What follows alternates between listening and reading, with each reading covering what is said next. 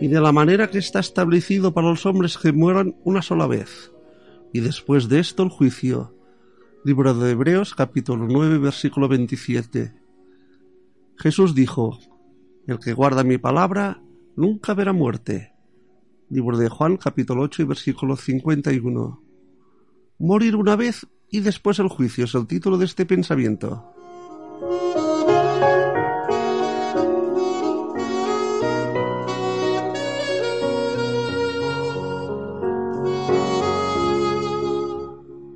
El primer versículo citado confirma que hay un más allá después de la muerte. Esta afirmación de la Biblia excluye totalmente la teoría de la reencarnación, la cual da a entender que el mismo ser sobreviviría a sí mismo en el transcurso de varias existencias en diferentes cuerpos. Si fuera así, esto exigiría varias muertes para pasar de un cuerpo a otro.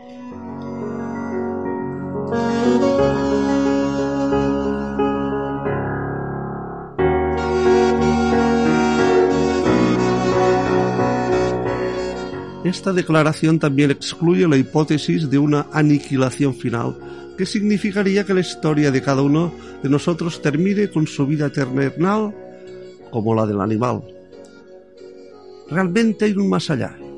La muerte no es el fin. Los que han muerto esperan de manera diferente para cada uno su suerte final.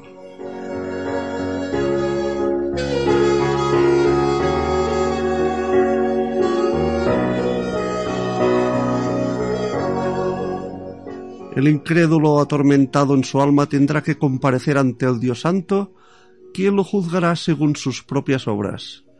Libro de Lucas, capítulo 16 y versículo 24.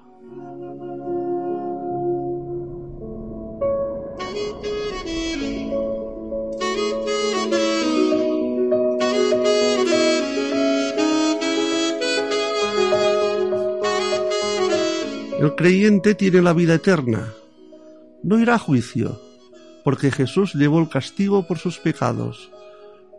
Espera junto a su Salvador el día de la resurrección. Primera de Tesalonicenses capítulo 4 versículos que van del 13 al 18.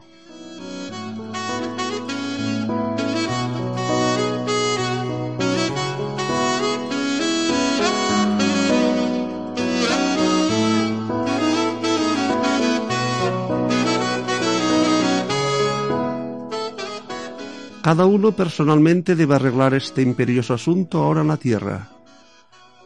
La ilusión de alguna clase de amnistía general que concedería el paraíso a todos los seres humanos, beneficiándolos con un perdón universal, es falsa.